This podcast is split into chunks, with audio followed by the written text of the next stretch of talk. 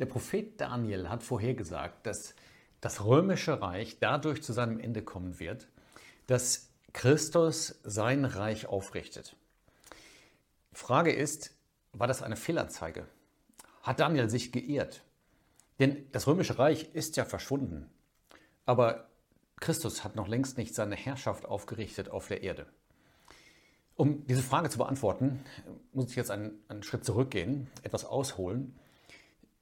Denn ich muss erst einmal beweisen, dass Daniel überhaupt von dem römischen Reich gesprochen hat.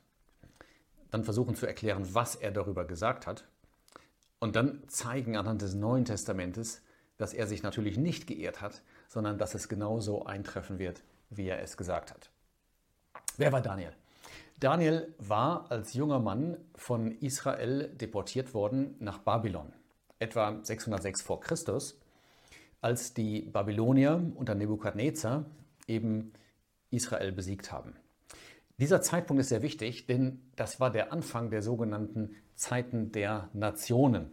Das ist ein Ausdruck, den der Jesus selber benutzt in Lukas 21. Da sagt der Herr Jesus, Jerusalem wird von den Nationen zertreten werden bis die Zeiten der Nationen erfüllt sind.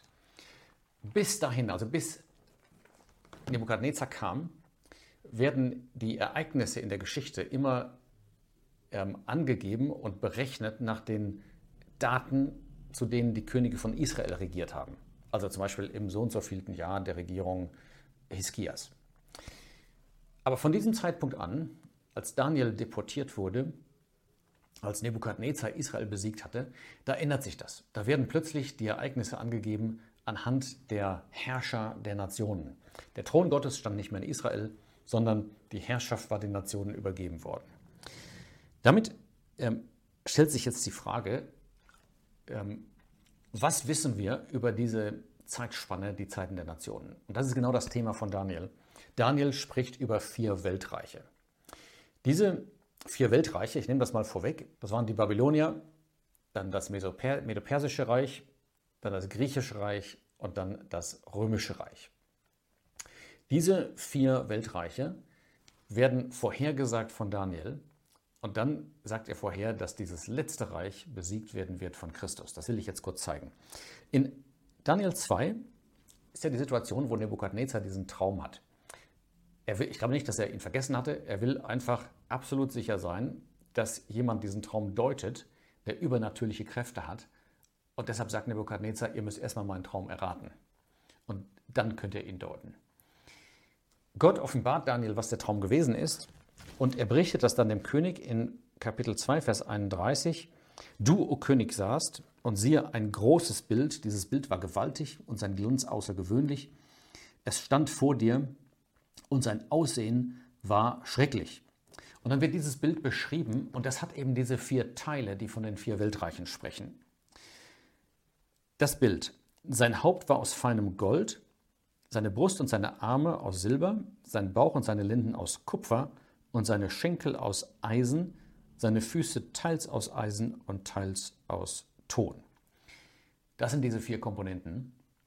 Und die Frage ist jetzt natürlich, woher nehme ich die Behauptung, dass das die vier Weltreiche sind, die ich genannt habe. Glücklicherweise sind wir gar nicht darauf angewiesen, die Materialien zu deuten und das, was wir später noch in Daniel erfahren über diese vier Phasen, sondern die Reiche werden ausdrücklich genannt. Die ersten drei sogar ausdrücklich im Buch Daniel. Vers 38 sagt, da spricht Daniel zu Nebukadnezar und er sagt ihm, du bist das Haupt aus Gold. Damit wäre die erste Frage beantwortet. Das Haupt aus Gold entspricht dem babylonischen Reich. Daniel sagt weiter, und nach dir wird ein anderes Königreich aufstehen, geringer als du. Wir merken ja, dass die Materialien im Wert abnehmen, Gold, Silber, dann das Kupfer und schließlich Eisen und dann noch Eisen vermischt mit Ton. Die Frage ist jetzt, wer ist dieses zweite Königreich? Und auch da lässt der Prophet Daniel uns nicht im Dunkeln. Wenn wir weitergehen nach Kapitel 5, dann geht es ja dort um die Zeit von Belsazar. Belsazar war ein Nachfolger von Nebukadnezar, aber immer noch König des babylonischen Reiches. Da kommt dann diese Begebenheit von dem Gelage und der ähm, Hand, dem Finger, der an die Wand schreibt. Und dann heißt es in Vers 28, Daniel sagt zu dem König Belsazar, dein Königreich, also das babylonische Reich, wird zerteilt und den Medern und Persern gegeben. Und damit ist die Frage eindeutig beantwortet, was ist gemeint mit dem zweiten Reich? Es ist das Reich der Meder und Perser. Wie sieht es aus mit dem Reich Nummer 3? Will ich gerne hier vom Dritten Reich sprechen, das heißt was anderes. Aber das Reich Nummer 3 wird auch eindeutig identifiziert, und zwar in Daniel 8. Da hat Daniel diese Vision von einem Widder und einem Ziegenbock. Ich lese mal ganz kurz Vers 3. Ich erhob meine Augen und ich sah. Und siehe, vor dem Fluss stand ein Widder, der zwei Hörner hatte. Seine zwei Hörner waren hoch, der eine höher als das andere. Und das Höhere stieg zuletzt empor, und ich sah den Widder nach Westen und Norden und nach Süden stoßen, und kein Tier konnte vor ihm bestehen. Aber dann sieht er auch einen Ziegenbock in Vers 5. Siehe, da kam ein Ziegenbock von Westen her über die ganze Erde. Und er berührte die Erde nicht und so weiter. Und dann heißt es in Vers 6 von dem Ziegenbock, er rannte ihn, den Widder, an im Grimm seiner Kraft. Und ich sah, wie er zu dem Widder gelangte, und er erbitterte sich gegen ihn und stieß den Widder und zerbrach seine beiden Hörner, und in dem Widder war keine Kraft, um vor ihm zu bestehen. Und er warf ihn zu Boden und zertrat ihn, und niemand rettete den Widder aus seiner Hand. Und das ist jetzt die Antwort. Wer ist gemeint mit dem Reich Nummer 3? Denn dieses Kapitel enthält die Erklärung darüber, wer ist gemeint mit dem Widder und wer ist gemeint mit dem Ziegenbock, und zwar ausdrücklich. Vers 20 sagt, der Widder mit den zwei Hörnern, das sind die Könige von Medien und Persien. Das heißt, der Widder ist eine Repräsentation von dem Reich Nummer 2, das in dem Schaubild dargestellt worden war durch die Brust und die Arme aus Silber. Und jetzt kommt's. Vers 21. Und der zottige Ziegenbock ist der König von Griechenland. Das heißt, hier bekommen wir den Schlüssel. Hier wird eindeutig erklärt, wer ist gemeint mit dem Reich Nummer 3. Es ist das griechische Reich. Jetzt könnte man natürlich noch fragen, nun gut, aber wo steht denn, dass das vierte Reich, das genannt wird, das römische Reich ist? Das Römische Reich kommt im Alten Testament nicht vor, denn das letzte Buch des Alten Testamentes, Malachi, wurde 400 vor Christus geschrieben. Aber ganz am Anfang schon im Neuen Testament, ganz früh in Lukas 2, da wird beschrieben, dass der Kaiser Augustus herrschte. Und da wird also schon klar und anerkannt, und das kommt auch mehrfach vor in den Evangelien, dass als nächstes Reich das römische Reich genannt wird. Und ich glaube, niemand wird das ernsthaft abstreiten, dass die Römer nach den Griechen kamen, dass das griechische Weltreich abgelöst wurde von dem römischen Weltreich. Übrigens spricht Daniel in einem Sinn doch davon, nur ohne den Namen zu nennen, denn in Kapitel 9, Vers 26, 27, da erwähnt er den kommenden Fürsten und das Volk des kommenden Fürsten, durch das Jerusalem zerstört werden würde. Und damit sind genau diese Römer gemeint. Das heißt, wir haben jetzt geklärt, wer gemeint ist mit den vier Weltreichen. Und jetzt komme ich zu dem Problem. Es steht in Daniel 2,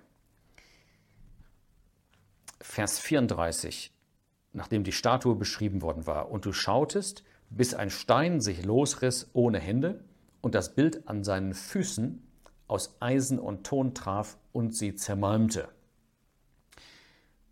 Es wird später klar, wer gemeint ist mit diesem Stein. Der Stein ist kein anderer als Christus. Daniel sagt in seiner Erklärung, Vers 45, weil du gesehen hast, dass sich vom Berg ein Stein losriss ohne Hände und das Eisen und das Kupfer und den Ton, das Silber und das Gold zermalmte. Der große Gott hat dem König kundgetan, was nach diesem geschehen wird, und der Traum ist gewiss und seine Deutung zuverlässig. Und die Erklärung gibt er gerade in dem Vers vorher. Er sagt in Vers 44, und in den Tagen dieser Könige wird der Gott des Himmels ein Königreich aufrichten, das in Ewigkeit nicht zerstört und dessen Herrschaft keinem anderen Volk überlassen werden wird. Also das Reich des Herrn Jesus, das Friedensreich. Und er sagt, wodurch wurde das symbolisiert? Dadurch, dass ein Stein sich losriss ohne Hände und dieser Stein wurde ja dann zu einem äh, großen Berg, der die ganze Erde füllte, wie es heißt am Ende von Vers 35. Also, Daniel hat prophezeit, dass Christus vom Himmel kommen wird, dass er das Bild an den Füßen treffen wird, das vom römischen Reich spricht, die vom römischen Reich sprechen, und dass dann dieses Bild zermalmt wird. Jetzt stellt sich die Frage, aber wie kann es sein, dass Daniel sagt, dass das römische Reich durch den Stein zerstört wird, also durch Christus, der vom Himmel kommt. Das römische Reich hat aufgehört zu existieren, aber nicht dadurch, dass der Jesus sein Reich aufgerichtet hätte. Die Antwort kommt im Neuen Testament, aber um diese Antwort richtig zu begründen, muss ich erst zeigen, dass die Offenbarung in Kapitel 13 und 17 tatsächlich von demselben Reich spricht, von dem Daniel hier spricht. Und dazu brauche ich jetzt Daniel Kapitel 7. Denn in Daniel 7 tauchen wieder diese vier Weltreiche auf. Allerdings dieses Mal nicht in Form einer Statue mit vier Teilen, sondern in Form von vier Tieren. Ich lese aus Daniel 7, Vers 2. Ich schaute in meinem Gesicht in der Nacht und siehe, vier Winde des Himmels brachen los auf das große Meer und vier große Tiere stiegen aus dem Meer herauf, eins verschieden von dem anderen. Und jetzt kommen diese vier Tiere. Erstens, gleich einem Löwen mit Adlerflügeln, Vers 4. Zweitens, gleich einem Bären, der wird dann weiter beschrieben. Drittens, Vers 6, ein Tier gleich einem Leoparden, es hatte vier Vogelflügel. Und dann heißt es viertens in Vers 7, und siehe ein viertes Tier, schrecklich und furchtbar und sehr stark. Es hatte große und eiserne Zähne, es fraß und zermalmte alles übriggebliebene, zertrat es mit den Füßen. Diese vier Tiere sprechen offensichtlich von denselben vier Reichen, die wir schon gesehen haben in Kapitel 2. Und damit haben wir die Brücke zur Offenbarung 13, denn in Offenbarung 13 wird dieses schreckliche Tier gesehen, das vierte Tier, aber es hat Charakterzüge von den ersten drei Reichen. Ich zeige das ganz kurz. Ähm, mehr dazu im Video zur Offenbarung, Kapitel 13. Aber es heißt dort in Vers 1 über dieses Tier, das aus dem Meer heraufsteigt, sieben Körner, sieben Köpfe und zehn Hörner hat. Und dann sagt Vers 2, und das Tier, das ich sah, war gleich einem Leoparden, seine Füße die eines Bären und sein Maul wie das Maul eines Löwen. Das heißt, dieses Tier hat die Charakterzüge der vorherigen drei Reiche und deshalb werden die drei Tiere hier in der umgekehrten Reihenfolge genannt, nicht Löwe, Bär, Leopard, sondern genau umgekehrt, weil Johannes zurückblickt. Aber damit ist geklärt, erstens, wer das vierte Tier ist, das römische Reich, und dass das, was Johannes jetzt darüber berichtet in der Offenbarung, sich genau auf dieses vierte Reich bezieht, von dem Daniel gesprochen hatte, also das römische Reich. Und da wird noch etwas klar. Daniel hatte ja gesagt, der Stein wird das Bild an den Füßen treffen. Aber dann stand da, und der Stein wird das ganze Bild zermalmen. Und es wurden alle Materialien erwähnt. Wie kann das sein? Das kann einfach dadurch sein, dass wenn der Herr Jesus aus dem Himmel kommt und das römische Reich schlägt, dann werden damit die Reiche der Nationen insgesamt geschlagen. Denn das römische Reich trägt immer noch Charakterzüge der vorhergehenden Reiche. Und damit können wir das eigentliche Problem lösen. Wenn das Reich in Offenbarung 13 das vierte Reich ist, von dem Daniel gesprochen hat, dann wird alles klar. Warum? Weil Offenbarung 13 uns sagt, dass dieses Reich, dieses Tier eine Todeswunde hatte, die geheilt wurde. Und das erklärt, dass das römische Reich im 5. Jahrhundert verschwand, seitdem nicht mehr existiert, aber dass es wieder existieren wird. Heute sehen wir die Vorboten davon, zunehmende Integration in Europa. Wir können auch nicht sagen, da ist das Reich, aber wir können es uns heute sehr leicht vorstellen, dass genau das eintritt, dass das römische Reich eine zweite Phase haben wird. Und was Daniel beschrieben hat in Kapitel 2, ist damit vollkommen kompatibel, denn er hat gesagt, das Schaubild hatte zwei Schenkel aus Eisen, aber dann Füße aus Eisen und Ton vermischt. Daniel spricht also auch von zwei Phasen dieses Reiches. Erst eine, eine Phase großer Stabilität und Festigkeit, Eisen, und dann eine Phase in der Zukunft, die weniger fest sein wird, weil es eine Vermischung von Völkern geben wird in diesem Reich. Und auch das können wir heute leicht verstehen. Das heißt, man muss beides zusammennehmen, Daniel und Offenbarung. Und dann wird vollkommen klar, Daniel hat sehr präzise vorhergesagt, was geschehen wird. Christus kommt aus dem Himmel.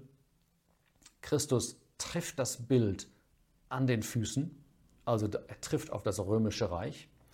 Und genau das wird bestätigt in Offenbarung 20, wo nämlich dieses Tier, das römische Reich, mit den Königen der Erde versammelt ist und Krieg führt gegen das Lamm. Und dann heißt es, dass das Lamm sie besiegte. Und damit erfüllt sich, was in Daniel 2 steht. Damit wird es sich erfüllen.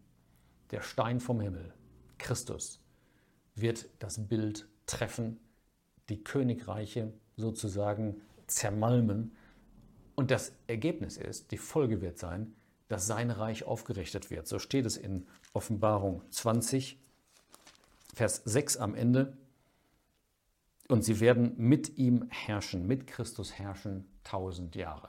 Das ist der Augenblick, wo der Stein, der vom Himmel gefallen ist in Daniel 2, wächst zu einem großen Berg, unverrückbar, der die ganze Erde füllt. Also wunderbar, das prophetische Wort ist eine Harmonie. Manchmal ist es am Anfang etwas schwierig, weil man, um eine Stelle verstehen zu können, Daniel, eine andere hinzuziehen muss, Offenbarung und umgekehrt. Aber genauso steht es ja auch in 2. Petrus 1, keine Weissagung ist von eigener Auslegung. Man muss Schriftstelle mit Schriftstelle vergleichen und dann merkt man, es gibt ein vollkommen harmonisches Bild. Die Fragen und Widersprüche verschwinden und wir sehen, Gottes Wort ist absolut zuverlässig und wir dürfen wissen, auf dieser Erde, wo über viele Jahrhunderte die Zeiten der Nationen angedauert haben, da wird der Herr Jesus einmal zu seinem Recht kommen und herrschen.